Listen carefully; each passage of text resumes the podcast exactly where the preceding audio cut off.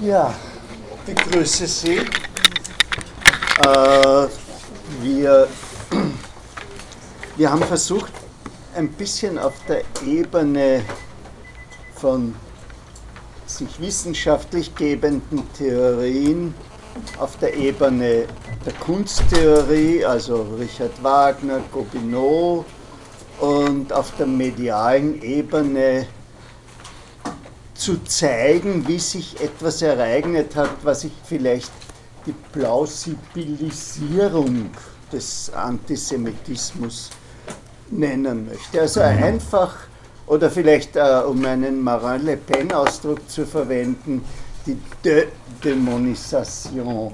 Also das heißt, es war einfach keine schlimme Haltung mehr. Es war äh, eine Haltung unter anderem, eine Haltung, die äh, umstritten war, wie, wie die äh, oft zitierte Klimakatastrophe umstritten ist oder das Waldsterben, äh, die aber irgendwo, auch wenn es Leute gegeben hat, die gesagt haben, das sind Trotteln oder äh, das sind schlechte Menschen oder sonst etwas, die irgendwo verankert war und die auch in die Mitte gegangen ist, in die gesellschaftliche Mitte. Und jetzt äh, möchte ich zu dem Thema kommen, wie sind eigentlich die Zentren des Antisemitismus entstanden. Und damit so etwas entsteht, damit also äh, ich werde konkret versuchen, über Frankreich, Russland und, und Deutschland zu sprechen und Österreich natürlich. Äh, damit so etwas passiert, muss eben auch etwas in die Headlines kommen. Ja? Also der, der, Richard Wagner hat zwar eine große Anhängerschaft gehabt, aber er war nicht in den Headlines und der Gobineau äh, war auch nicht in den Headlines. Und Chamberlain war ein Bestseller wie, ich weiß es nicht, The Clash of Civilization vor 20 Jahren von Huntington über den Zusammenstoß der Kulturen hat die deutsche Ausgabe äh, geheißen oder wie die, die flache Welt des Thomas Friedman über die Globalisierung oder Naomi Kleins No Logo gegen die Art, wie die Nike-Sportschuhe produziert werden, aber das war es noch nicht so. Und der Vorfall, über den ich sprechen möchte, ist Ihnen bekannt. Das ist die Affäre Dreyfus. Ist Ihnen die bekannt? Also was ist da genau passiert? Äh, zunächst einmal war Frankreich, das postrevolutionäre Frankreich, ja ein relativ offenes Land und äh, hat sich eigentlich erst ab 1871 gewandelt. Ich weiß nicht, ob Zeitleser hier sind, das Sloterdijk hat vor der französischen Wahl einen schönen Kommentar in der Zeit geschrieben, wo er eine französische Krise 1871, also in der Niederlage gegen die Preußen beginnen lässt und sie so durch das 20. Jahrhundert äh, durchzieht. Und in dieser Zeit haben der Georges Boulanger, jetzt ist endlich eine Tafel frei, ja, und es gibt auch eine Kreide, sehen Sie.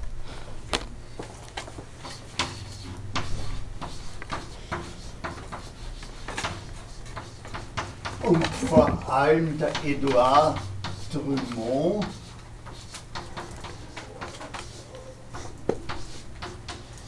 Das ist der Gründer der antisemitischen Liga Frankreichs und der Autor eines Buches La France Juive, das jüdische Frankreich, ihre Kampagne begonnen. Und äh, die war so erfolgreich, dass äh, etwa 30 Jahre lang Frankreich eben einfach das Zentrum des europäischen Antisemitismus war. Äh, der französische Nationalismus hat in dieser Zeit seine jakobinischen Wurzeln aufgegeben und sich in eine Koalition begeben mit antirepublikanischen und autoritären äh, Bewegungen. Und dieser General Boulanger, das war ein äh, populistischer Politiker, war der erste, der den Antisemitismus in seine politische Agenda eingebaut hat. Also das waren die alten Argumente des äh, Wuchers, äh, des, äh, die Bauern werden ruiniert durch den jüdischen Getreidehandel, äh, die Dominanz in der Ökonomie. Es war noch relativ wenig von Rassen die Rolle. Und dann ist eben diese Niederlage im äh, französisch-preußischen Krieg passiert und äh, man hat äh, festgestellt, dass der Lord Rothschild einfach mit beiden Seiten Geschäfte gemacht hat. Und das war dieser ungeheure Vorwurf, den Sie möglicherweise aus aktuellen Fragen kennen, äh, gibt es nicht doppelte Loyalitäten. Doppelte Loyalitäten haben immer etwas Provozierendes. Äh, und dann hat man den Rothschild äh, begonnen zum Symbol zu ernennen. Äh, zunächst für den Zusammenbruch einer katholischen Bank, für den er nicht wirklich etwas konnte, dann für den Skandal rund um den Panama-Kanal. Ist Ihnen das ein Begriff? Das war Ferdinand Lesseps, der dann beim Suezkanal beteiligt war und das, das hat einfach zunächst äh, nicht geklappt. Viele Leute haben viel Geld verloren, spekulatives Geld äh, und äh, jüdische Geldgeber wurden beschuldigt, äh, das ist überhaupt nicht gerichtsfest. Ja? Äh, sie hätten Politiker äh, bestochen. Aber da kommt jetzt etwas. Da tritt jetzt nämlich auf einmal ein Teil der Linken als eine antisemitische Kraft auf. Also es wird die soziale Frage, es wird der Kampf gegen den Kommerz, es wird der Kampf gegen die Spekulation mit äh, dem Kampf gegen das Judentum äh, verknüpft. Sozialismus heißt Krieg gegen die Juden habe ich hier als Zitat.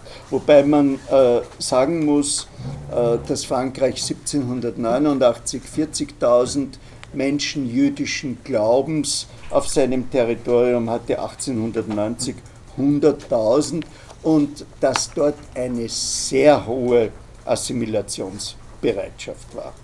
Und einer dieser Assimilationsbereiten war eben Alfred Dreyfus. Ich schreibe ihn hier auf.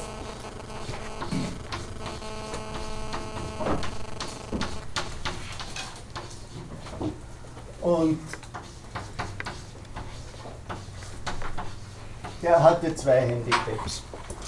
Erstens einmal war er jüdischer Abstammung äh, und zweitens einmal kam er aus dem Elsass. Warum ist das ein Handicap, wenn man aus dem Elsass kommt in Frankreich, bitte? Weil es äh, mal Deutschland war, mal wieder Frankreich, genau. mal Deutschland. Und genau. Dort französische Minderheiten haben und äh, deutschsprachige Minderheiten. Ja. Es hat auch mal ganz früh ein bisschen zu uns gehört. Ja.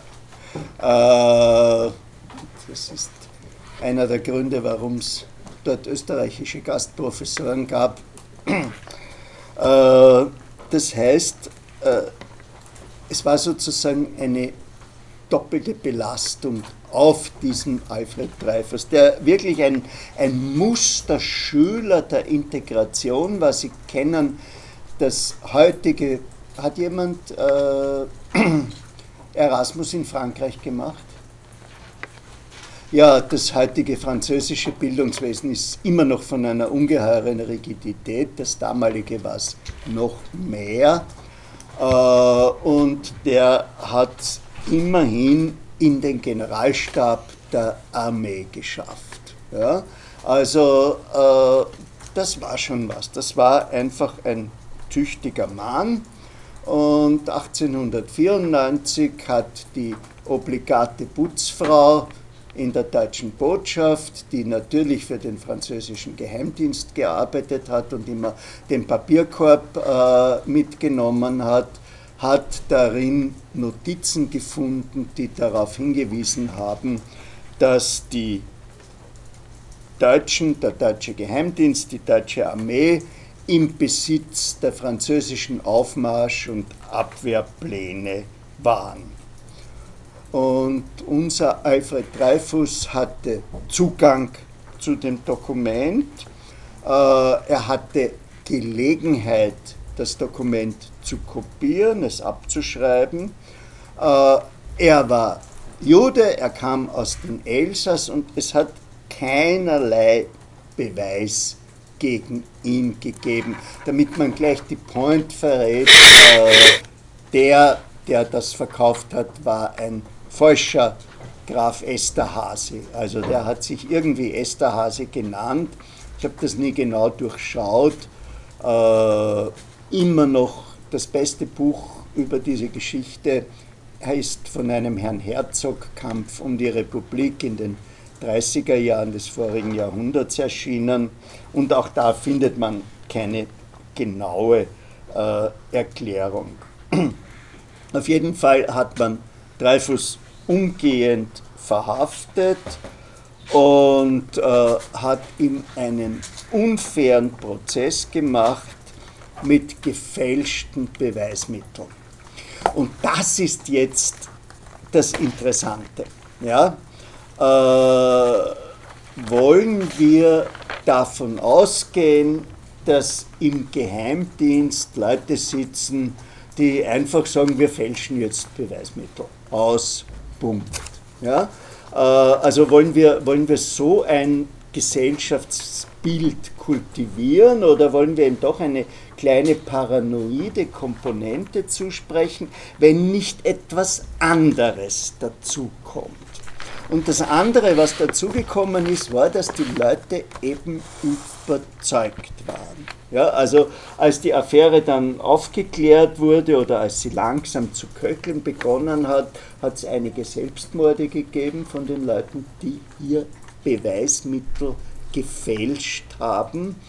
Äh, und ich würde sagen, nachdem was ich bis jetzt versucht habe zu erklären, die haben in einer gewissen Weise bona fide gehandelt. Der wird es schon gewesen sein und wir bringen diese Sache jetzt äh, zu einem Ende. Ja, da fehlt uns ein Dokument und das äh, lassen wir machen. Eine äh, schöne Parodie auf die Rolle der Fälschungen, nicht nur im Kontext des Antisemitismus, gibt es in einem Roman von Umberto Eco, Der Friedhof zu Prag. Das haben wir jemand gelesen? Gut. Äh, ist ganz lustig.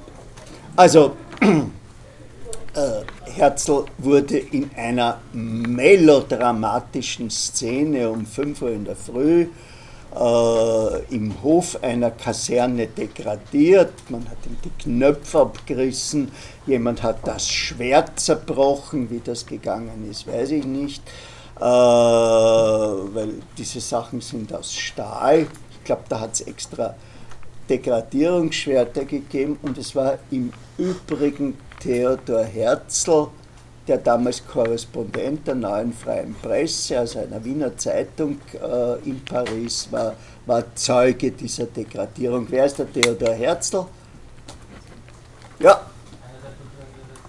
Ja, ja, ja, ja. Und auf seiner Entscheidung. Ja, Herzl war ursprünglich ein unbedingter Anhänger der Assimilation, hat eine dramatische Vorstellung von Assimilation gehabt, äh, und zwar, dass die Wiener Judenheit, ich zitiere, von ihren Anführern in die Stephanskirche geführt werden zu einer Massentaufe und die Anführer, damit meinte er sich, bleiben als letzte Juden vor der Kirche stehen. Ja? Und äh, einer eines der Erlebnisse, das ihn eben zu diesem Schluss, die Juden sind ein Volk, ein Volk braucht einen Staat, geführt hat, war diese Degradierung äh, des Herzls und äh, des Dreyfus.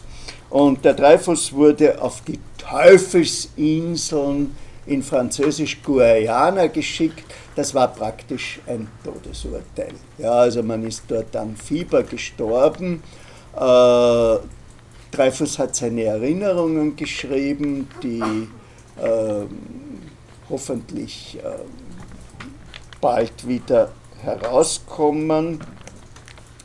Äh, wie es dort zugegangen ist. Der durfte, durfte seine Zelle nicht verlassen. Ja?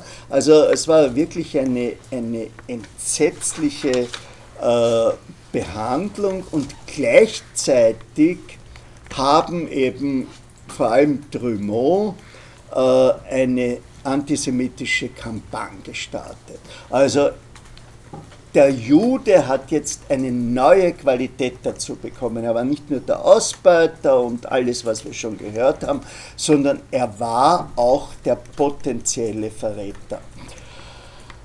Es gab 1995 äh, in New York eine Ausstellung und ich finde die nicht im Netz, äh, wo alle diese massenweisen Karikaturen gezeigt wurden. Aber wenn Sie, wenn Sie an dem optisch interessiert sind, äh, dann googeln Sie einmal, äh, wir haben ja schon letztes Mal darüber gesprochen, ich habe Ihnen nur sowjetische äh, antijüdische Karikaturen gegeben. Hier haben Sie wirklich jüdische Gesichter mit einem Krokodilskörper und das ging hinunter bis zu wirklich den Kaffeeheferln. Ja, also ich weiß es nicht, wer seinen Kaffee aus einem antisemitischen Heferl äh, getrunken hat, aber offensichtlich äh, hat es Leute gegeben oder sie haben sich das nur in die Vitrine gestellt, äh, das weiß ich nicht. Äh, es hat Plakate gegeben, es hat äh, Keramikfiguren gegeben. Es war wirklich ein populärkulturelles Massenereignis. Ja? Also wir sind in der Zeit, wo die Reproduktionstechniken verschiedener äh, Gegenstände, ob es jetzt der Posters sind oder ob es jetzt der äh, Broschüren sind oder eben äh, Keramikgegenstände, äh, ungeheuer zugenommen haben.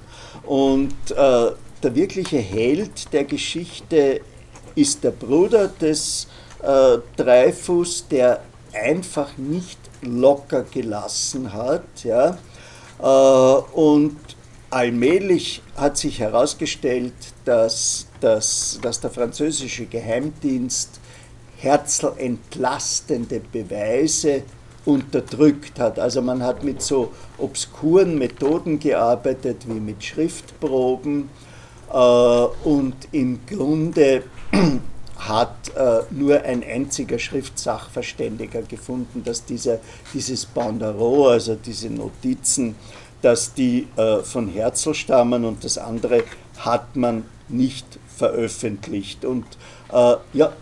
Ich wollte nur fragen, was sollen wir googeln, um diese Bilder? Äh, äh, Drummond, La France Juive, Darstellungen von Juden in Karikatur im 19. Jahrhundert. Äh, ein berühmtes Buch ist Eduard Fuchs, Geschichte der Karikatur, gibt es auch in einer Kurzfassung, Geschichte der politischen Karikatur. Da ist so ein kleiner Anhang dran, der Jude in der Karikatur. Ja? Äh, nur damit sie sozusagen einen, einen, einen optischen Eindruck gewinnen. Das war in einer, kennen Sie den Winthrop? Das ist der, der eine bestimmte Hunderasse so fotografiert, dass die wie Menschen ausschauen. Ja? Äh, und äh, das haben die Leute mit einem, ohne über Photoshop zu verfügen, äh, eben mit jüdisch zugeschriebenen Gesichtsformen äh, getan. Und äh, es hat sich dann ein verantwortlicher Offizier des Geheimdienstes umgebracht. Das heißt, die Sache ist heiß geworden und 1998 hat Emile Solar, wer kennt den? Bitte, bitte. Äh, ja, ein großartiger Schriftsteller, der hat den Naturalismus geprägt. Ja. Ich glaube, so sein berühmtestes Werk ist Germinal, wo er mhm. einen Bergarbeiterinnenstreik beschreibt, eben naturalistisch und darin so die verschiedenen Strategien der Arbeiterinnenbewegung wie Anarchismus, Sozialdemokratie, Kommunismus beschreibt. Ja, und das ist ein Bestandteil aus einer 20-bändigen Reihe, die heißt die Rougon Macron. Es ist die 20-bändige äh, Geschichte einer Familie unter dem Dritten Kaiserreich, also unter Napoleon äh, III. Also das ist so ein Projekt wie Balzacs Comédie Humain, die ja auch diese 40 Bände, die hängen ja zusammen, aber sie hängen präziser zusammen äh, als äh, das bei Balzac der Fall gewesen ist. Und äh, der hat einen offenen Brief an den Präsidenten Felix Faure geschickt, der mit dem Titel Barbara, mit dem Titel Chacus, ich klage an, die Barbara Tachmann, die mir jetzt vorgerutscht ist, äh, nennt das einen der großen Momente der Geschichte, äh, weil Solar es einfach darauf angelegt hat, er will strafrechtlich äh, verfolgt werden.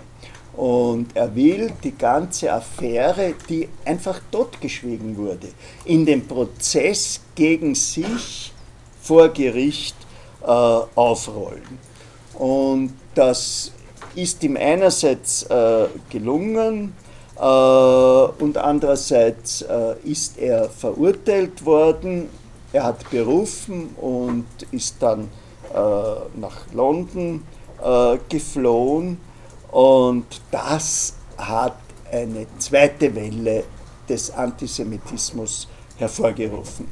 Also die sogenannten Revisionisten, ja, also die Leute, die eine Revision des Urteils äh, gegen Herzl verlangt haben, haben offensichtlich äh, ein Erstarken des Antisemitismus bewirkt. Es hat Massendemonstrationen gegeben. Es waren die ersten Demonstrationen. Es gibt vielleicht finden Sie Fotos, es gibt nur so äh, Illustrationen, wie da so bärtige französische Männer marschieren mit äh, Bannern, wo drauf steht, tötet die Juden. Es ist das erste Mal, dass dieses Wort töten ja, aus den Buchdeckeln herausgekommen ist und, und sich auf der Straße gezeigt hat.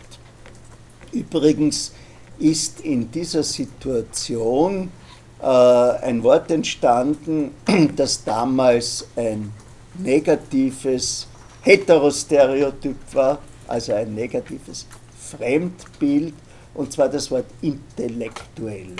Weil der Präsident Fauré hat äh, eben äh, gesagt, von den Intellektuellen, den Menschen im Elfenbeinturm ihrer Bibliotheken und Laboratorien braucht er sich nichts sagen zu lassen.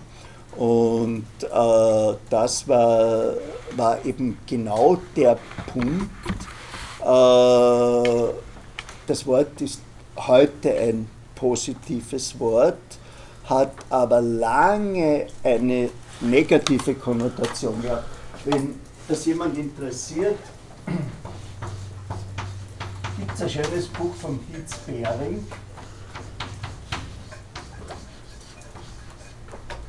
Äh, über die Begriffsgeschichte von Intellektuellen und da heißt ein Kapitel Intellektueller die Geschichte eines linken Schimpfwortes. Also was heute ein bisschen die Konnotation links hat, ja, äh, war lange Zeit in, in der deutschen und in der österreichischen Arbeiterbewegung gab es die sogenannten intellektuellen Debatten, diese Abschweifung. Äh, es gibt diesen Spruch, der von August Bebel stammt und von Viktor Adler, bis Kreisky allen möglichen sozialdemokratischen Parteiführern zugeschrieben wurde, äh, schaut euch jeden möglichen Genossen dreimal an, aber wenn es ein Intellektueller ist, dann schaut ihn euch fünfmal an. Ja? Äh, und es war wirklich eine Kampagne, die durch ganz Europa gegangen ist, wie in den 20er Jahren die Geschichte von Sacco und Vanzetti, also den beiden Anarchisten, die zu Unrecht im Posten äh, verurteilt wurden. Und äh, eigenartige Fronten haben sich gebildet. Also beispielsweise Karl Kraus, der Herausgeber der Fackel, äh, hat äh, Dreyfus für schuldig gehalten. Wilhelm Liebknecht, einer der Gründer der deutschen Sozialdemokratie, hat die vollkommen hirnrissige Theorie aufgestellt, Herzl, äh, Dreyfus sei schuldig, weil der Geheimdienst eines Landes würde einem Land, das einen Spion, der keiner ist, verhaftet, signalisieren, der ist nicht von uns. Also äh, die, die Argumente waren wirklich äh, sehr kraus. Äh, bitte, ja?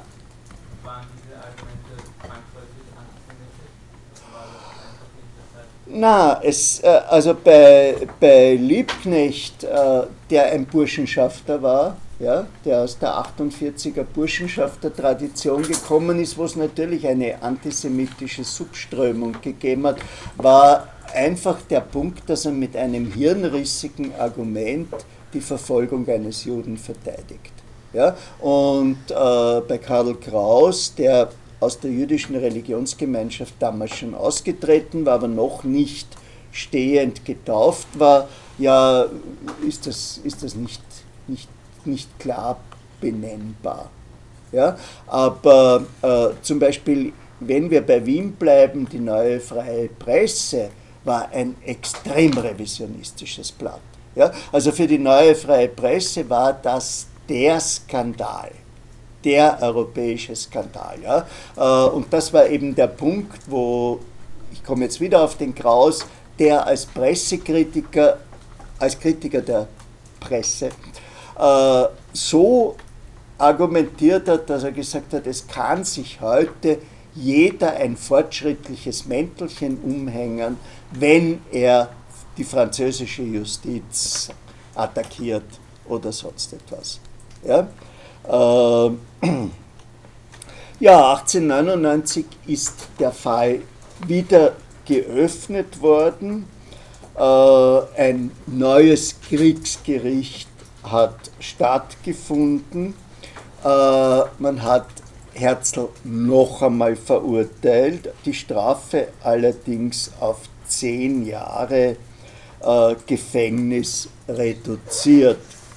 Das hat aber nicht genügt. Der, der Kampf hat wirklich zwölf Jahre gedauert. Ja? Und 1906 ist diese zweite Verurteilung vom Kassationsgerichtshof eingezogen worden. Zuerst hat man Herzl versucht zu begnadigen und das hat einen europäischen Aufschrei ausgelöst und dann wurde er definitiv äh, freigesprochen. Wie gesagt, Herzl oder so? Äh, Dreyfus, Dreyfus. Dreyfus, ja. Okay. Dreyfus, die ganze Zeit Dreyfus. Äh,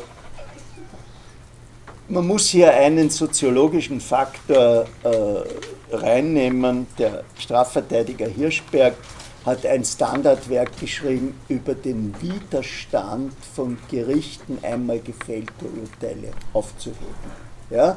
Also äh, das ist sicherlich, da geht es um Kollegen äh, und da gibt es Verbindungen und sonst etwas, wie auch immer.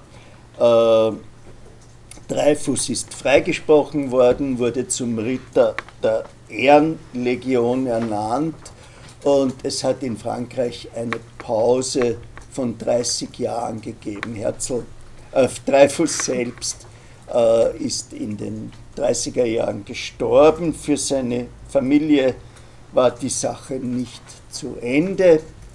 Die sind von der Vichy-Regierung deportiert worden und in nationalsozialistischen Vernichtungslagern getötet worden.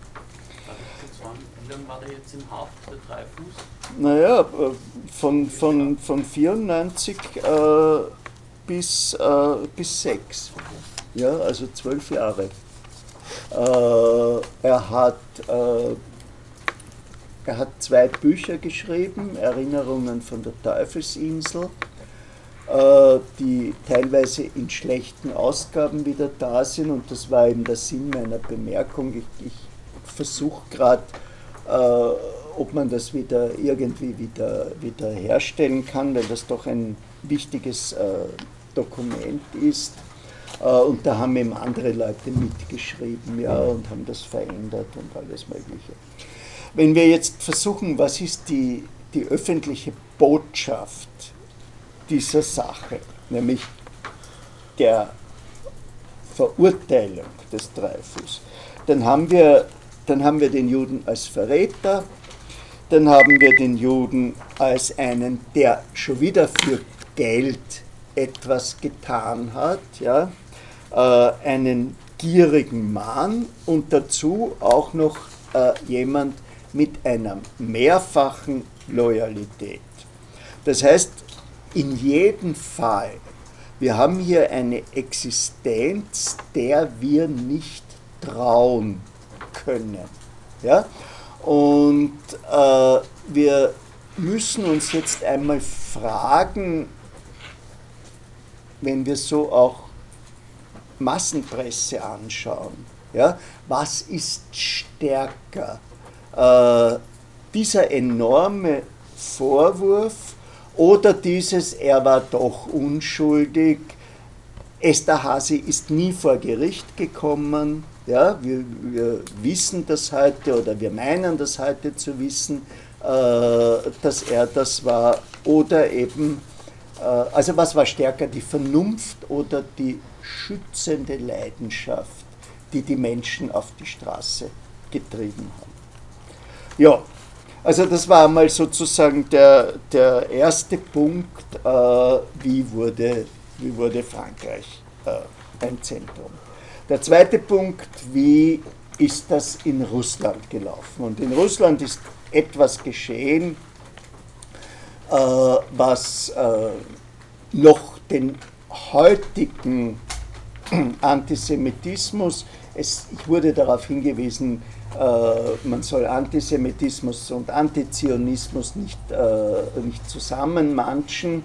Äh, also das, was das Buch, über das ich Ihnen jetzt äh, berichten werde, das liegt auf Servern in Beirut und Sie können sich schleunigst downloaden. Äh, in Russland war die Situation die, dass die ein Großteil der osteuropäischen Juden dort sich gesammelt haben. Und das, die waren nicht die Tevies der Milchmann, äh, idyllisch lustig und mit fünf Töchtern versehen, sondern die haben dort in ungeheurer Not gelebt und haben gleichzeitig das Image des Juden mit ihrem Aussehen, also in Karikaturen und in der antisemitischen Propaganda stark beeinflusst. Das ist deswegen passiert, äh, weil in dem, was damals das russische Reich war, ich dachte, Sie wollten was, äh, hat sich dieses ganze Konferenzpolen befunden. Also das, was heute Polen, die Ukraine, Rumänien und das sogenannte zersplitterte Galizien ist. Und das war ein Teil, das waren die Killing Fields, über die es ja viele Bücher gibt, 50 Jahre später. Äh, und das war ein Bereich, wo die jüdische Bevölkerung etwa 11,5 Prozent betragen hat. 10 äh, Prozent wird von vielen kollektiven äh, Aggressionsforschern als so eine magische Zahl äh, angesehen.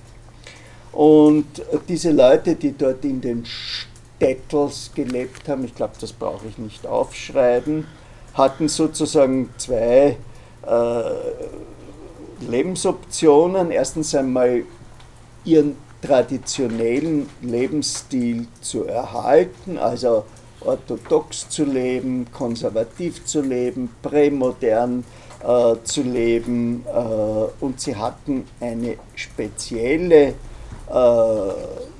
Berufsstruktur. Es waren in einem agrarischen Land nur 3,5 Prozent Bauern. Das ist einer der Gründe übrigens, äh, weil das diesen Spruch, der Jude kann mit dem Boden nicht umgehen, gefördert hat. Ja? Äh, warum die ersten Siedler in damaligen Jerusalem äh, landwirtschaftlich gearbeitet haben. Das ist so das Gegenbild äh, zu der jüdischen Propaganda. Und 75 Prozent, äh, unser Tevye ist ja übrigens auch ein Milchhändler. Ja, also er kauft äh, den Bauern die Milch ab und das war keineswegs so friktionsfrei, wie das in dem äh, Musical äh, dargestellt wird. Und 75 Prozent waren im Handel, äh, im Bankgeschäft, in der Industrie äh, und jüdische Handwerker wurden durch die Industrialisierung zerstört. Und zwar einer der Gründe für diesen ungeheuren Niedergang. Und da hat der Zar Alexander II. Äh, den Beschluss gefasst, man erinnert sehr an Beschlüsse, die es heute rund um Roma in Tschechien gibt. Äh, man muss das Schulwesen fördern für diese Minderheit, man muss also versuchen, äh, sie zu emanzipieren. Damals war die, diese Terrorwelle, über die wir schon kurz gesprochen haben, äh, Zar Alexander ist 1881 erschossen worden, wobei übrigens eine äh, weibliche äh, jüdische Anarchistin involviert war und sein Nachfolger hat mit den Gegenreformen begonnen. Und das hat so ausgesehen, dass ab 1881 in Russland System, also in diesem Teil Russlands systematisch Pogrome äh, stattgefunden haben. Äh, die wahrscheinlich nicht staatlich organisiert waren. Also es ist ein Unterschied zur sogenannten Reichskristallnacht, die ja staatlich organisiert war, äh, sondern die von den lokalen Kaufleuten waren und sich gegen die jüdischen Wanderhändler und gegen die äh, wandernden Arbeiter gerichtet haben. Also ich habe hier, mein, das ist ein riesiges Territorium, äh, aber ich habe hier von 1881 bis 1884 259 gezählte Pogrome. Ja. Äh, und das hat im Übrigen eine Massenemigration ausgelöst und ein Teil dieser Massenemigration ist in Wien gelandet. Und darüber äh, werden wir sprechen. Der Alexander III. hat also versucht, dieses überholte System des russischen Absolutismus zu stabilisieren. Äh, Sie wissen, 1905 ist dann die erste Revolution gekommen, einfach indem er die Juden als Sündenböcke äh, herangezogen hat, als Sündenböcke für die gesamtrussische Krise, die ja äh, endemisch war. Das heißt, die Juden wurden, jetzt schreibe ich sogar ein russisches Wort auf. Kann jemand Russisch? Oh je. Muss ich aufpassen.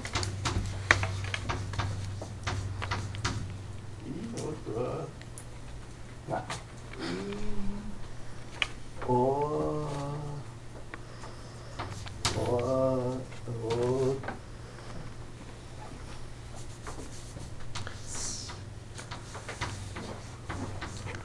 Stimmt das? Inorodsky. Ja, ja, ja, also das sind die, das sind die, äh, der damals wurde der Fachausdruck so verwendet, das sind Leute, die keine legale Existenz haben. Ja? Äh, und äh, das Gegenbild sozusagen war eben der fix im Boden verankerte und äh, die Figur des internationalen Juden wurde kreiert. Das ist eine Verkörperung des Dekadenten. Sie wissen, auch in der heutigen Auseinandersetzung zwischen Russland und dem Westen spielt dieser Begriff der Dekadenz eine gewaltige Rolle. Und äh, hier wurde eben der Jude verantwortlich gemacht für den dekadenten westlichen Lebensstil, äh, für die ökonomische Modernisierung. Russland hat sich der Industrialisierung relativ verweigert.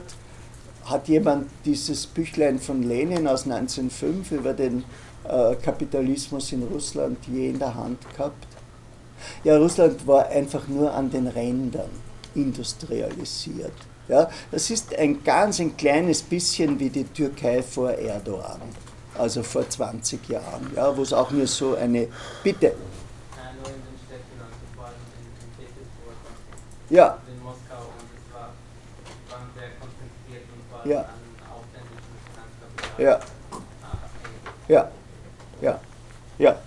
Und, äh, und da war, und Sie, Sie haben jetzt gesagt, ausländisches Finanzkapital, nicht?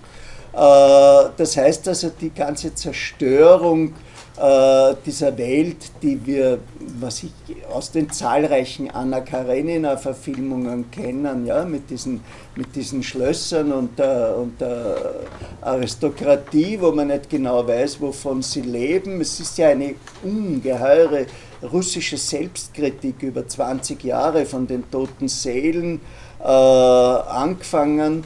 Äh, und die Zerstörung dieser Welt wurde eben den Juden ebenso in die Schuhe geschoben wie der politische Radikalismus, äh, was insofern nicht falsch war, weil die linken Bewegungen äh, waren relativ äh, stark jüdisch. Also Lenins erstes Zentralkomitee hatte eine, eine starke Mehrheit von Menschen mit jüdischem Abstammungshintergrund.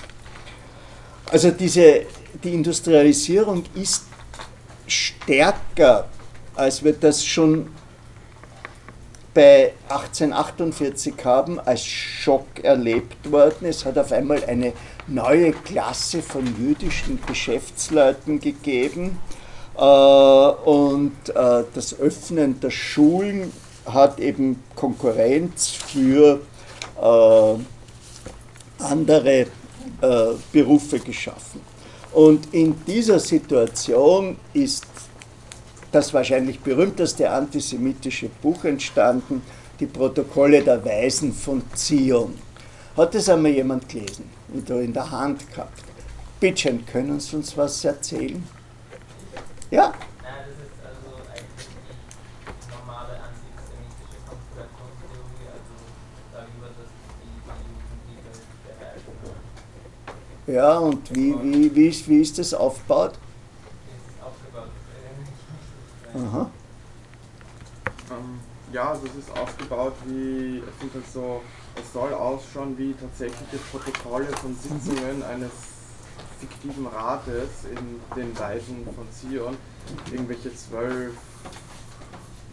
weisen Juden mit Bart, die irgendwo an einem runden Tisch sitzen und die, die Geschicke der Welt lenken von diesem Tisch aus. Und so ist es auch aufgemacht, als würde man die Protokolle einer Sitzung lesen.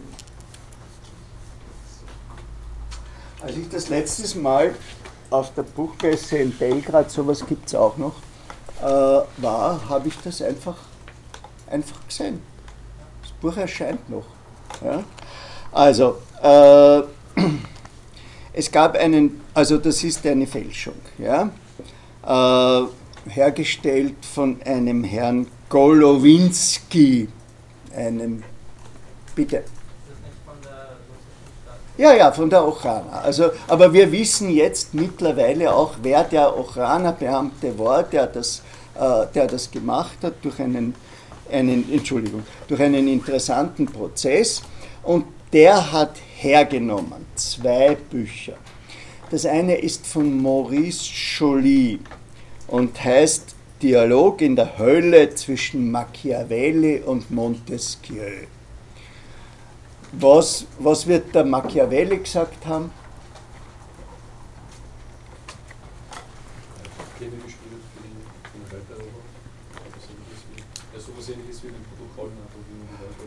Genau. Und, und Montesquieu wird eben argumentiert haben, man muss Gewalt teilen und muss, muss ein, ein faires Gemeinwesen etc. Äh, der Maurice Joly war ein oppositioneller Pamphletist, Journalist gegen den Napoleon III., der ihn auch eingesperrt hat aufgrund dieses Buches und er ist im Kerker gestorben. Also das war sozusagen eine, eine, eine Maske, ja, äh, Montesquieu spricht gegen Napoleon III. und Napoleon III. Äh, verteidigt sich.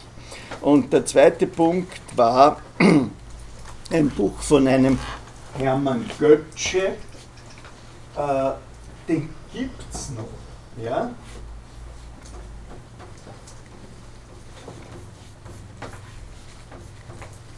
In ungeheuer bearbeiteten Fassungen.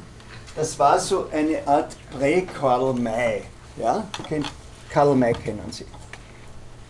Kennen Sie Karl May? Okay. Also der, der hat sich Sir John Radcliffe genannt, äh, hat ein Buch geschrieben, das hieß Biarritz, wie der Ort. Englische Ausgabe hieß Nach Sedan. Und das enthält in einem Kapitel eine Beschreibung, wie die Angehörigen oder die Führer der zwölf jüdischen Stämme, das ist ja gesagt worden, sich am, Fried, am jüdischen Friedhof zu Prag, also eine wirklich romantische äh, Kulisse, nur würde ich dort nie eine Konferenz abhalten, äh, treffen und sich überlegen, wie sie äh, mit einer gigantischen Verschwörung die Weltherrschaft erringen können. Also das war bei dem Götzsche Fiction, ja, war ein Schundroman. Und das Interessante ist, es ist schon von Anfang an in Frankreich und in Russland als dokumentarisch publiziert worden. Ja? Und der Golowinski hat das eben kombiniert mit dem, äh, was Joly den Machiavelli sagen lässt. Äh, normalerweise empfehle ich Wikipedia nicht, aber eine gute Liste von dem, was diese zwölf Vorsitzenden der jüdischen Stämme äh, alles beschließen, war zumindest, als ich nachgeschaut habe, in äh, Wikipedia. Also äh, die, die wollen die goyischen, steht extra dort, Nationen unter ihr Joch zwingen. Und zwar mit folgenden Methoden. Mit Alkoholismus, mit Marxismus, mit Nietzscheanismus, mit Darwinismus, mit Liberalismus, mit Materialismus, mit Frauenwahlrecht, mit pornografischer Literatur, mit Prostitution, mit Atheismus, mit einer Unterminierung des Finanzsystems durch ausländische Anleihen, mit staatlicher Verschuldung, mit dem äh, in die Welt setzen einer ökonomischen Depression und mit dem Hinsteuern auf einen Weltkrieg, an dessen Ende die jüdische Weltherrschaft stehen soll. Ja? Also das ist, das ist einfach eine tolle Liste. Äh, wenn Sie die jetzt einmal in Bezug setzen äh, zu der Liste, die Luther aufgestellt hat, dann ist da, ist da, schon, ist da schon einiges äh, drinnen. Und äh, die Ochana hat das eben publiziert. Es ist in unzähligen äh, Versionen nachgedruckt worden. Meine ist interessanterweise von Dietrich Eckhardt herausgegeben, also dem, dem Mann, der mit Hitler gemeinsam äh, Mein Kampf erarbeitet hat. Es hat unzählige Übersetzungen gegeben. Ein großer amerikanischer Antisemit, nämlich Henry Ford, der ein antisemitisches Blättchen herausgegeben hat, den Dearborn Report, äh, hat es auch übersetzen lassen unter dem Titel Der internationale Jude. Das hat sich, das war, ein Buch, das an die ganze Welt adressiert war. Ja, also wieder haben wir äh, unter den prominenten äh, Käufern bzw. am Umschlag ihr Urteil abgebenden, den Kaiser Wilhelm. Äh, und äh, wir haben von diesem Buch auch unzählige nationalsozialistische Ausgaben. Und noch einmal, Sie können sich ohne Schwierigkeiten downloaden. Ja? Äh, ich weiß nicht, ob es das lesenswert ist, aber es ist äh, interessant. Es ist äh, Wobei ich sagen muss, meine Zahlen sind jetzt ein bisschen auffrischungsbedürftig. Es ist in Syrien 97 in zwei Bänden erschienen. Äh, in Syrien hat das staatliche Fernsehen Kleinserien, die auf den Protokollen basieren, gemacht. Äh, die das staatliche ägyptische Fernsehen, das sind also alles, die Zahlen, die ich habe, sind vor der arabischen Revolution. Ja. Äh, das äh, staatliche ägyptische Fernsehen hat 2002 ein TV-Drama gemacht. Äh, Im Iran, das ist eine neuere Geschichte, gab es 2009 eine Endlos-Serie über den gefälschten Holocaust und da waren eben zwei Filme äh, über, den, über die Protokolle der Weisen von Zion. In saudi-arabischen Schulbüchern äh, werden sie behandelt. Die Hisbollah im Libanon hat das in einer Fernsehserie äh, gemacht. Die mittlerweile revidierte Charta der Hamas geht auf die Protokolle und 2005, wie das heute ist, kann ich nicht sagen, äh, findet sich das in palästinensischen Schulbüchern. Da läuft eine äh, interessante Klage im Zug der Intif und die rennt noch immer. Ja? Im Zug der Intifada wurde ein englisches Kind äh, getötet und äh, die Eltern sind auf den Einfall gekommen, dass die jugendlichen Terroristen, die dafür verantwortlich waren, antisemitische Schulbücher benutzen und dass diese Schulbücher von der EU bezahlt werden. Und die haben einfach die EU geklagt. Ja? Was aus der Geschichte geworden ist, ist leider äh, nicht da. Das heißt, hier wird äh, das verbunden mit dem, was jemand von Ihnen Antizionismus genannt haben. Also Israel ist die Erfüllung sozusagen der jüdischen Verschwörung. Äh, wieso wissen wir, äh, dass das Fälschungen ist? Das ist eine interessante Geschichte. 1921 hat die Londoner Times unter dem Titel A Literary Forgery äh, einen Artikel publiziert, wo sie irgendwelche Informationen hatten, dass das eben ein Ochrana-Werk ist. Das war offensichtlich verbunden mit der Freigabe äh, von zaristischen Geheimdienstakten nach der Revolution. Und äh, eine Filiale sozusagen äh, dessen, was dann später die NSDAP wurde, hat in der Schweiz die Protokolle der Weisen von Zion gedruckt.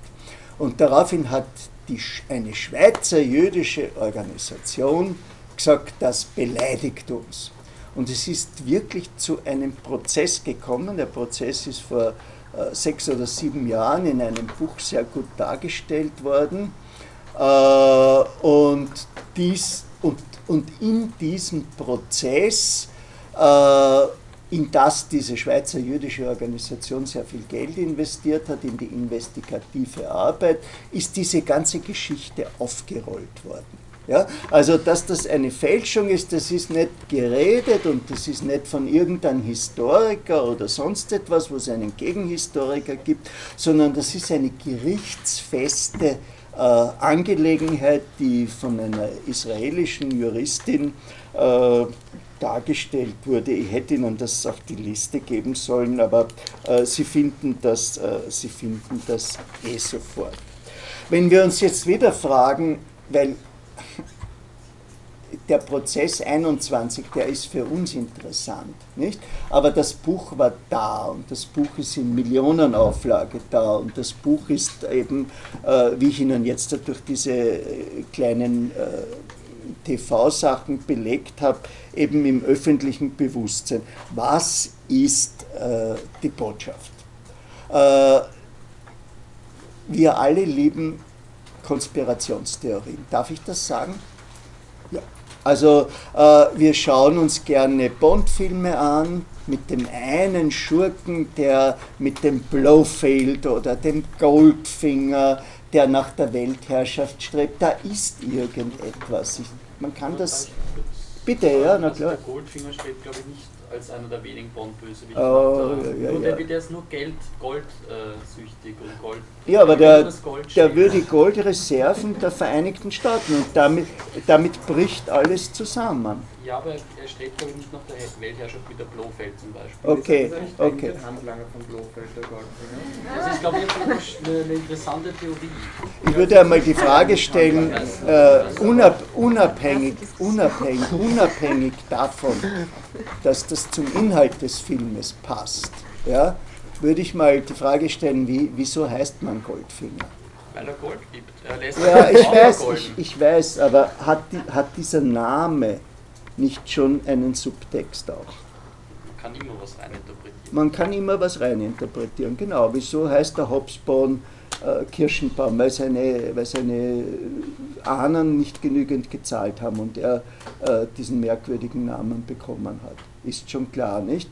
Äh, passt schon und Goldfinger äh, wird auch gegen diese Interpretation gespielt, weil ihn der Gerd Fröbe spielt, der normalerweise Nazis gespielt hat, nicht? Oder mehr dieser, mehr dieser Typus war. Ja? Aber der will die, die Goldreserven von Fort Knox stehlen und damit wird er natürlich die Weltwirtschaft ruinieren und damit passt er ein bisschen in unsere Liste äh, hinein. Aber ich möchte mich da nicht festlegen. Also das soll kein Ich mich auch nicht, ich wollte es nur deswegen sagen, weil er scheinbar wirklich jetzt nicht dieser klassische nach, also wirklich ähm, offen, also für die Zuseher transportierte Welt, Okay. also nach Weltherrschaft streben Gut, aber er wir haben, zu können wir uns darauf einigen, wir haben in diesen, weiß nicht, Ja, 23 Bond-Filmen haben wir einige Leute, die nach der Weltherrschaft streben. eben. Ja, also, äh, und wir haben, im, äh, wie gesagt, äh, äh, wir haben die Matrix, ja, äh, und äh, hier in diesem Konzept der Weisen von Zion, da sind wir ja alle angegriffen. Nicht? Und wir sind angegriffen auf einem Feld, wo die Mittelklasse-Moral ja auch sensibel ist. Also, aha, die Juden fördern die Pornografie und die Pornografie äh, gibt ja eine schöne YouPorn-Debatte, was, was äh, Pornografie auslöst und wie, äh, wie destruktiv sie angeblich wirken kann. Ich kenne mich da äh, nicht aus. Äh, und äh, der nächste Punkt ist, äh, das ist eine wirkliche Bedrohung. Ja? Also das ist in einer säkularisierten Welt, ist das mehr als der Deizid, die Ermordung Gottes. Das heißt, Gott ist tot, wir haben ihn nicht mehr als Regulationsprinzip, aber der, der ihn angeblich getötet hat, nämlich der Jude, der steht schon wieder am Pranger, aber jetzt mit einem äh, anderen äh, Argument. Äh, und der nächste Punkt ist sozusagen, es gibt immer für alles irgendeinen Beweis. Äh, also es, es gibt Wucher und es gibt Spekulanten, wie, wie seinerzeit äh, dieser Pyramidenspieler, die einen jüdischen Namen tragen.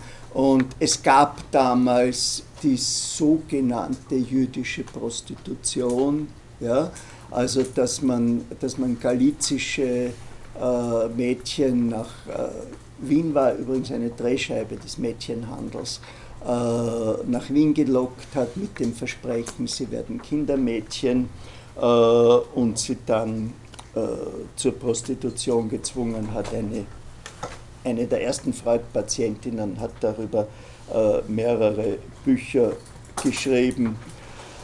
und es gab eben das, was Sandra Chillman, das ist ein recht wichtiger amerikanischer Historiker, den wir hier in Österreich mit vielen Preisen überhäuft haben, für sein Buch über jüdischen Selbsthass, das Stereotyp äh, vom Clever Jew äh, genannt hat.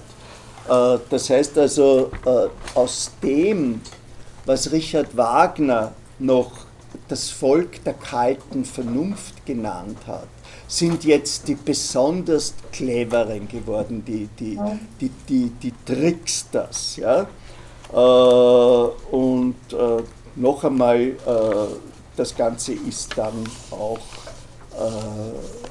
in den, in den sozialdarwinistischen Argumentationen, über die wir schon gesprochen haben, verstärkt worden. Worüber wir ganz kurz reden sollten, äh, ist, weil wir ja auch über die, äh, wie soll ich das einmal sagen, über die, die jüdische Erfahrung sprechen, nämlich über Antisemitismus als jüdische Erfahrung ist, wie haben die Menschen, die da beschuldigt wurden, eigentlich äh, reagiert. Also zunächst einmal gibt es das Interessante, der übertriebenen, würde ich mal sagen, Assimilation. Äh, wie hat das Dirndl überlebt? Und die, und die Lodenjacke, ich trage die sehr gern. Also nicht durch die ÖVP und die christlich-sozialen, sondern interessanterweise äh, durch überassimilierte jüdische Menschen. Ja? Also äh, es gibt wunderbare Bilder vom Freud in der Lederhose äh, und mit der Wolkjanke und so und zu einem Zeitpunkt, wo man das als urbaner Bürger, auch wenn man auf die Berge geklettert ist, nicht mehr getragen hat. Ja? Äh, das ist ein Punkt. Der zweite Punkt ist äh, eine sehr starke Übernahme des Ordnungsmusters Bildung und Kultur. Also für Georg Bollenbeck sind das so die, die zentralen sozusagen äh, Ordnungsmuster Deutschlands. Bildung ist, das ist immer schwierig, das Amerikanern zu erklären. Bildung ist mehr als Education, das ist eine innere Haltung und Kultur ist eben mehr als Culture. Kultur ist der Gegensatz von Zivilisation und geht nach innen. Bildung und Kultur ist so ein gesellschaftliches Idealbild wie der Gentleman. Und Gentleman ist auch einer, der mehr tut als Damen rote Rosen schenken. Ja, das ist auch äh, eine Haltung, wenn er verliert äh, und ähnliches.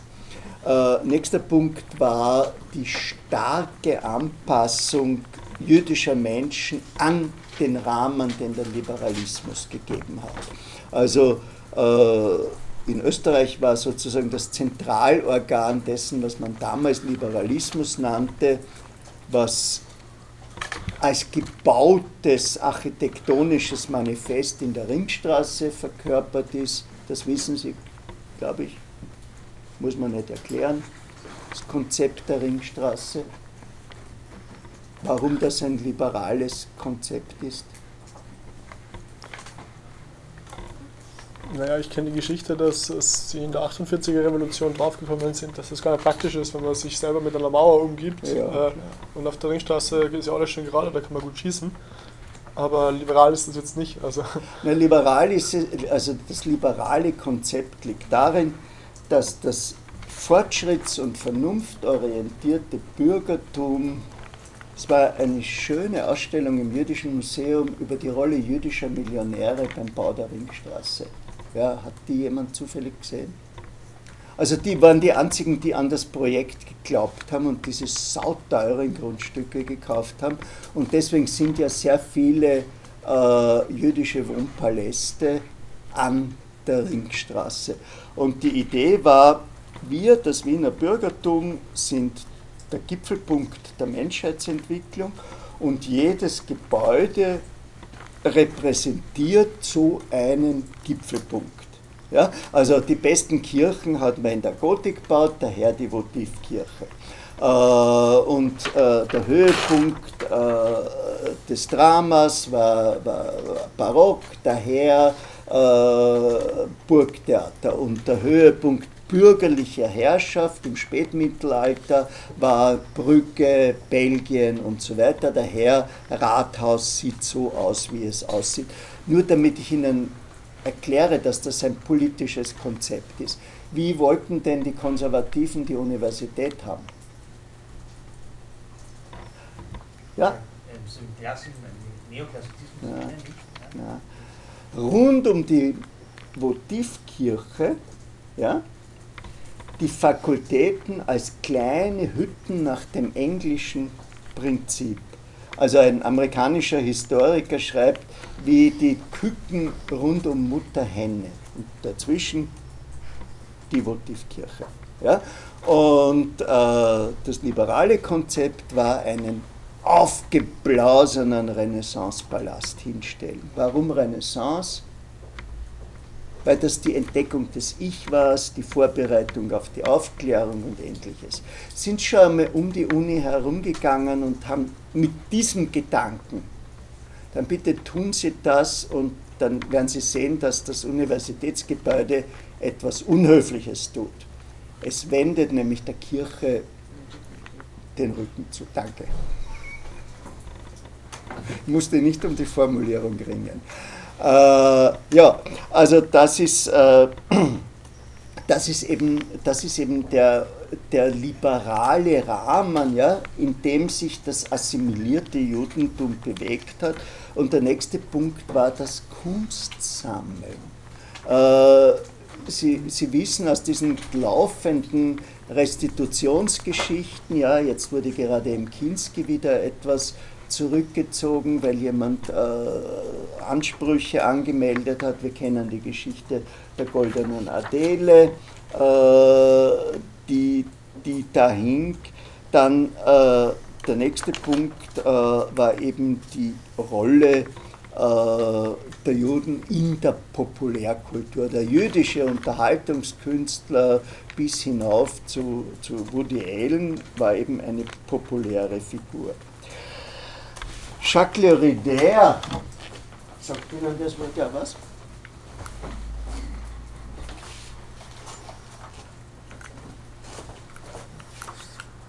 Der ist Bretone, deswegen schreibt man ihn äh, Der hat eine interessante Behauptung aufgestellt. Äh, der sagt, dass der getaufte, assimilierte, säkularisierte Jude die postmoderne Identitätslosigkeit antizipiert. Ja?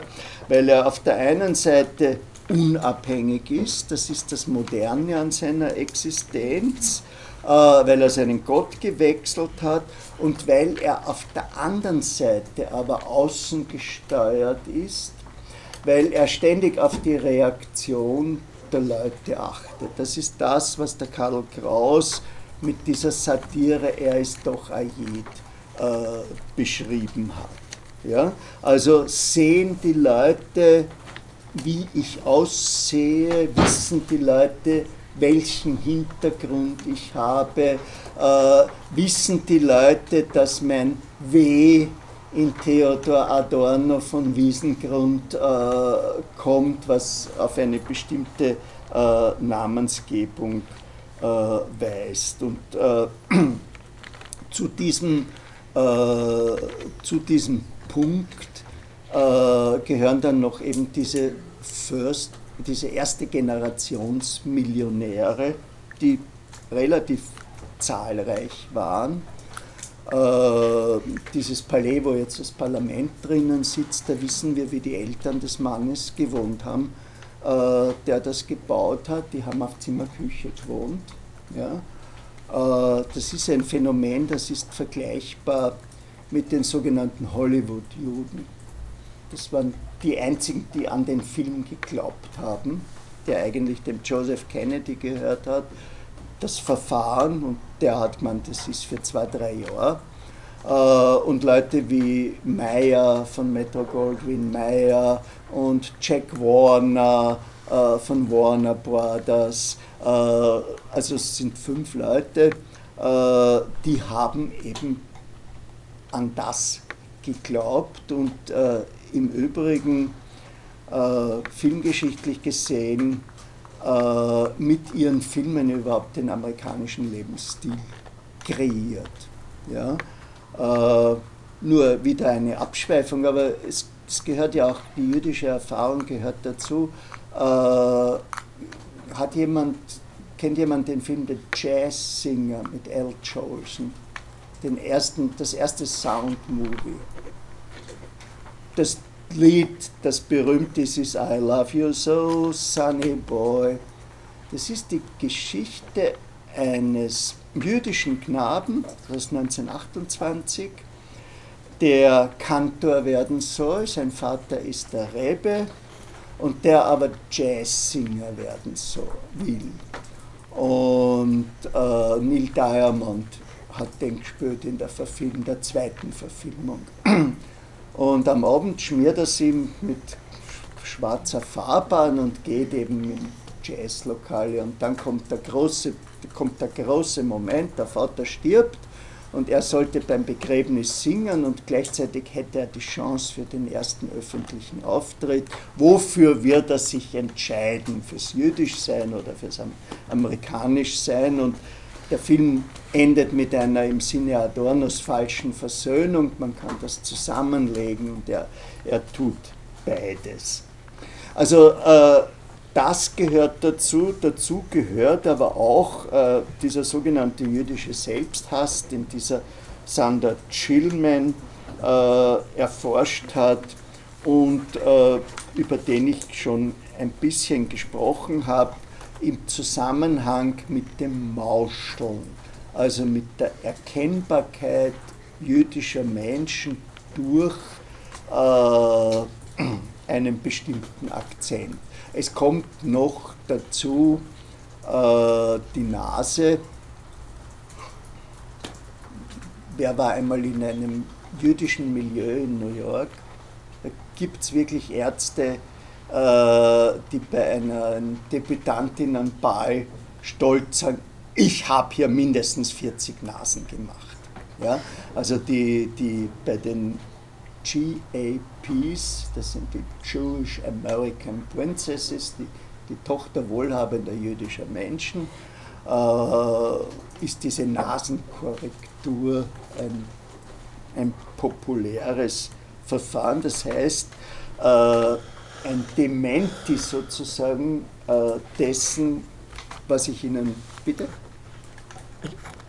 Achso, ja, hat so ausgehört, als ob Ihnen das nicht gefallen Ich, ich verstehe nicht genau, was das ist jetzt, dieser jüdische Selbsthass. Also, dass man so äh, jüdische dass man, dass man, dass man das optisch oder? Jüdische dementiert, ja, äh, und das, als das galt die Nase. Es ja. gibt den berühmten Ausspruch von Karl Kraus über die über den Sozialismus. Äh, ein neues rotes Meer wird sich auftun, das alles gleich macht, auch die Nasen. Ja?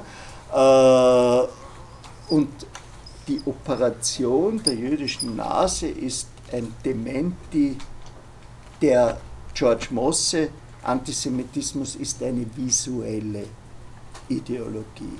Ja? Und gehört deswegen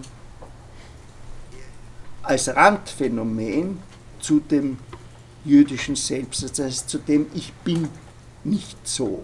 Nicht? Also ich, von jetzt an schaue ich so aus wie der Durchschnittsmensch der Mehrheit.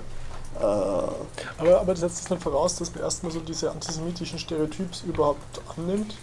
Also ja, sowas ja, wie eine jüdische Nase gibt es doch nicht. Ja, und das ist eben, das ist eben, die, das ist eben die, die These von Sander Chillman, äh, dass im Zuge des Assimilationsprozesses die jüdischen Menschen das Stereotyp angenommen haben.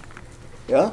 Äh, gibt eine, eine Freud, der gerne Witze erzählt hat, äh, erzählt einen schönen Witz äh, über einen Juden, der, der dieses Stereotyp mutig zurückweist.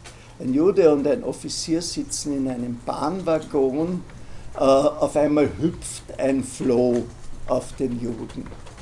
Das Stereotyp ist erfüllt, ja, also Juden haben Flöhe.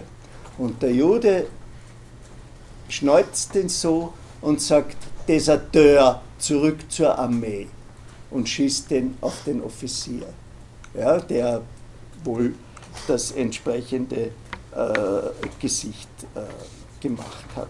Aber das ist eben, das ist eben nur ein Teil. Äh, es wurde auch in Wien von Rabbi Bloch die jüdische Selbstverteidigungsliga gegründet. Und das ist eine bemerkenswerte Organisation, äh, die unter anderem den Punkt hatte, die Verwandlung äh, des Kaffeehausjuden in den Muskeljuden. Äh, oder wie das bei Herzl, jetzt ist wirklich Herzl, die Verwandlung des Hosenverkäufers in den Herrenreiter geheißen hat.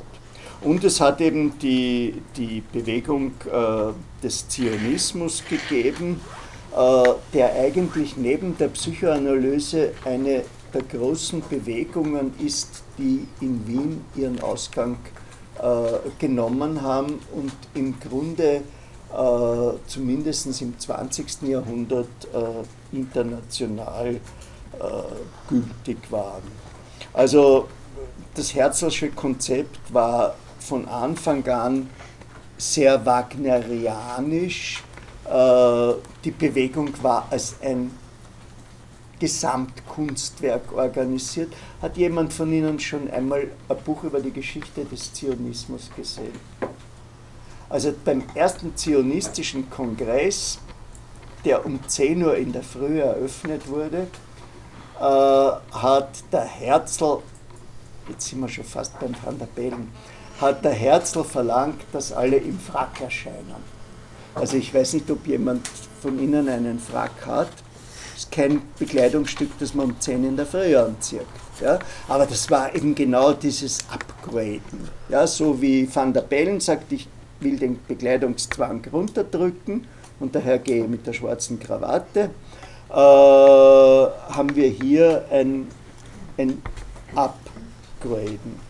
Äh, Herzl hatte zuerst das Konzept, das auch die Nazis dann aufgegriffen haben, Madagaskar, das man sich als unbesiedelt äh, vorgestellt hat, zu einer Heimstatt der verfolgten Juden zu machen äh, und hat dann eben Palästina äh, besucht und einfach, ich weiß nicht, ob das hat jemand von Ihnen den Judenstaat schon gelesen?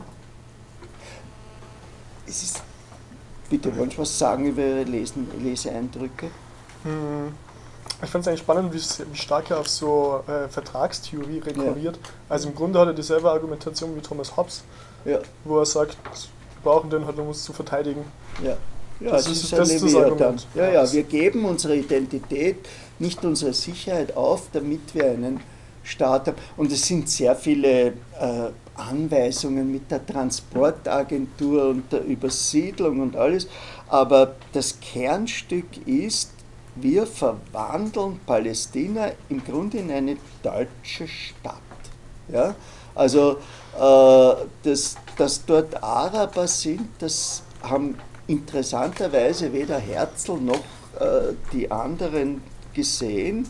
Er hat irgendwie äh, die Vorstellung gehabt, äh, man kann das Land kaufen.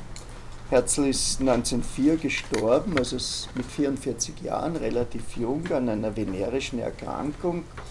Äh, und äh, seine Zielgruppe, nämlich die wohlhabenden deutschen und österreichischen jüdischen Menschen, hat er eigentlich nicht erreicht. Aber er wurde ein ungeheurer, ein Kultobjekt für verarmte Ostjuden. Ja?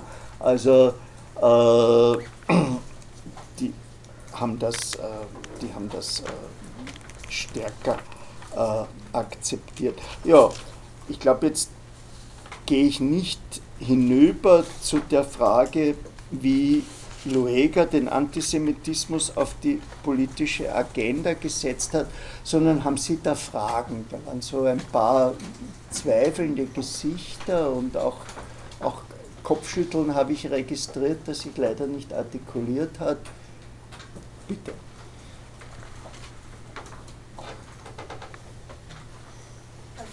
Ja. Sie haben doch äh, zu Beginn der Vorlesung gesagt, äh, wir beschäftigen uns mit dem Zentrum Frankreich und dann Mhm. mit dem Zentrum Russland, ja. Und dann sollte Deutschland, Österreich kommen. Ja, Das noch habe ich, das habe ich jetzt, das habe ich jetzt rausgelassen, weil ich, die, weil ich diese Frage, äh, noch einmal, es geht auch um, um die jüdische Erfahrungswelt. Ja. Ja? Äh, in, einer, in einer gewissen Weise, ohne das jetzt äh, zu übertreiben, hat all das, was wir noch hören werden, vor allem der unterlassene jüdische Widerstand, das zu späte Emigrieren, dass Sigmund Freud wirklich geglaubt hat, wenn er seine greisen Schwestern mit einem gigantischen Dollarvermögen zurücklässt, dann wird das gehen. Ja? Und dass Robert Danneberg wirklich erst am 13. März den Zug nach Bratislava bestiegen hat, der dann an der Grenze aufgehalten wurde. Und, also es war der Generalsekretär der Sozialdemokratischen Partei. Äh, und dass es eben mit Ausnahme von einigen Aufständen, über die ich Sie informieren werde, keinen jüdischen Widerstand gegeben hat, das hat einen gewissen Erklärungswert für die Politik Israels. Ja, äh, die, die uns ja beschäftigt und mit der wir uns nicht unbedingt äh, identifizieren und von der interessanterweise der deutsche Außenminister Gabriel gesagt hat, das historische Gedächtnis ist so kurz, es wird immer schwieriger in einer Parteiversammlung jungen, Klammer linken, Menschen zu vermitteln, warum Deutschland hinter Israel steht. Ja, also das, äh, das ist einer der Gründe, warum ich auch auf die jüdische Erfahrung, die hier gemacht wurde, eingehe. Und zum Lueger bin ich nicht gekommen äh, und deswegen habe ich ihn, äh, kommt er nächstes Mal dran. Bitte. Sie haben es so dargestellt, dass auch die zionistische Idee eben nicht dort angekommen ist, wo sie hin sollte. Ja. Ich habe andere Darstellungen gehört, dass es immer so geplant war, dass die ostgalizische jüdische Bevölkerung, dass es für sie auch entwickelt wurde, Mhm. da die Missstände dort sehr klar waren. Mhm. Was heißt, was heißt mit immer? Also beim Herzl war es nicht so geplant. Ja? Äh, Herzl hat, hat wirklich eine, eine, eine losche, äh, weiße äh, Stadt geplant, äh, die eben, in der man wirklich österreichische Kultur lebt. Und das ist ein, ein, ein Gegensatz, der ja in Israel jetzt verschwunden ist, der Gegensatz zwischen den Jecken, also den deutsch orientierten und, äh, und den anderen. Aber äh, wenn Sie in den 60er Jahren, Ende der 60er Jahre auf einem Kibbutz gearbeitet haben und dann ein bisschen so in, der, in der Gesellschaft von Tel Aviv herumgereicht wurden, dann haben Sie wirklich, da haben Sie die Bücherschränke Ihrer Großeltern gesehen. Ja, so die großen Strindberg-Ausgaben und die Goethe-Ausgaben und ähnliches. Also da haben Sie dieses Bildung und Kultur äh, noch, äh, noch gesehen.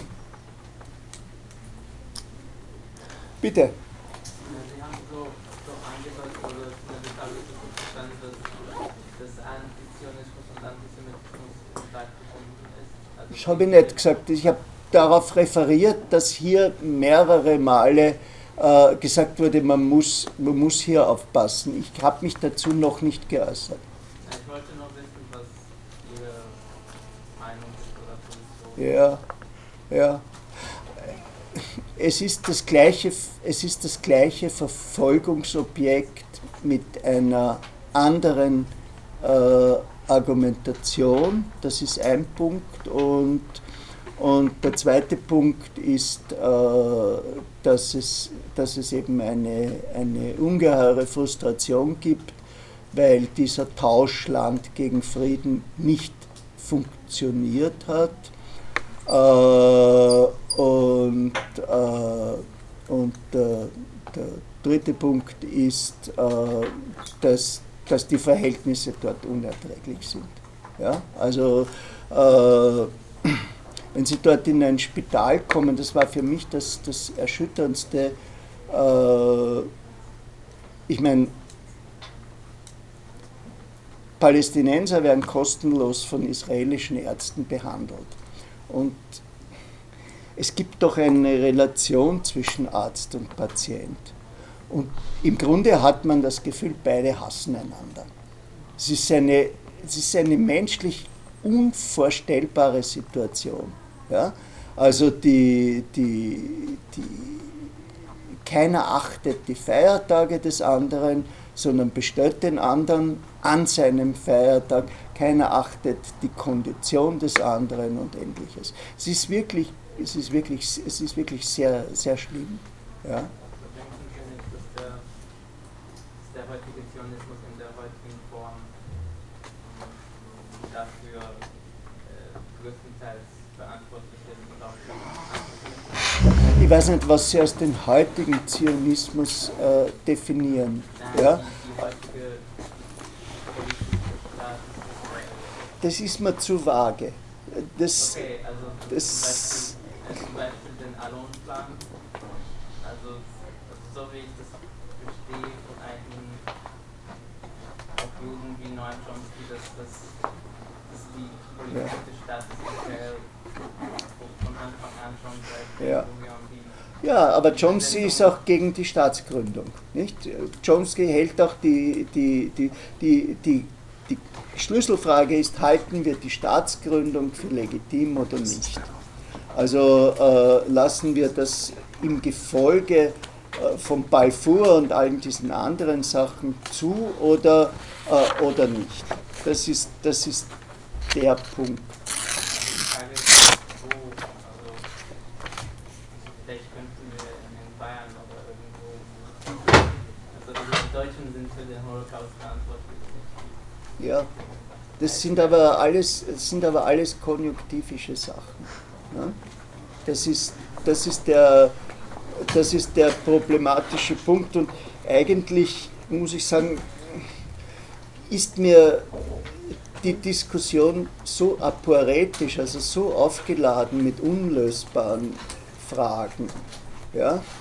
Äh, weil dann kommt wieder der Nächste und sagt, warum haben die arabischen Länder nicht damals, als es 300.000 Flüchtlinge waren, die aufgenommen äh, und sind jetzt auf der militärischen Ebene solidarisch. Und es kommt wieder der Nächste, der sagt, letztes Jahr sind angeblich ich weiß die Quelle dieser Zahl nicht, 14.000 französische Juden nach Israel ausgewandert. Äh, man braucht, äh, braucht für die Quartiere und, und, und ähnliches. Ich weiß tatsächlich, dass es in Tel Aviv ein wunderbares Viertel gibt, das französisch ist. Ja? Also wo sie, wo sie ein Baguette kriegen, äh, das, sie auch, das sie auch in Paris akzeptieren würden. Aber äh, das bloße Wort Zionismus ist wahrscheinlich, wahrscheinlich zu gering. Kennen Sie äh, Stefans Zweig, Lebenserinnerungen? Ja. Muss ich dran denken, weil das, was Sie so erzählt haben als äh, Reaktion äh, der Juden auf den Antisemitismus, ist so eins zu eins dasselbe, was so Stefan Zweig mhm. beschreibt. Mhm. Mhm. Auch, auch mit seinem Herüberschauen ne, von Salzburg nach Wien und vor allem mit dem Bericht über die, über die 1000-Mark-Sperre, wie das war. Ja, ja, oder auch so eine Kunstsammlung, auf die ja, er dann stolz ist. Ja, ja.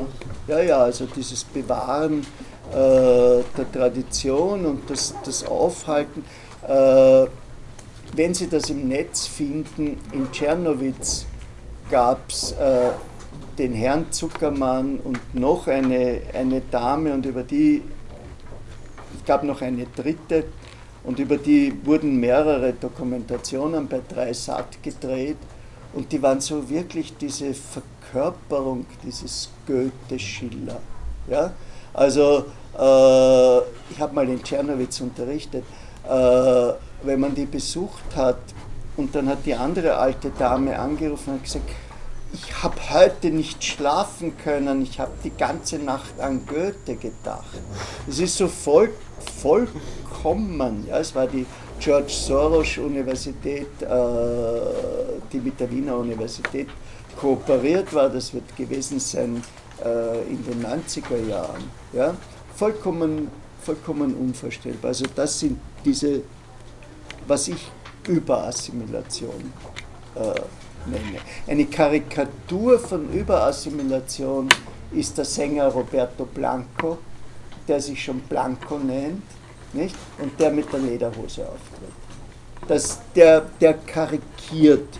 Äh, und das ist in der, in der äh, Einwanderungsforschung ist das eben eine der Varianten. Ja? Und da ist eben die, die, die kritische Generation ist die dritte Generation, die entweder total aufgegangen ist oder nihilistisch wird.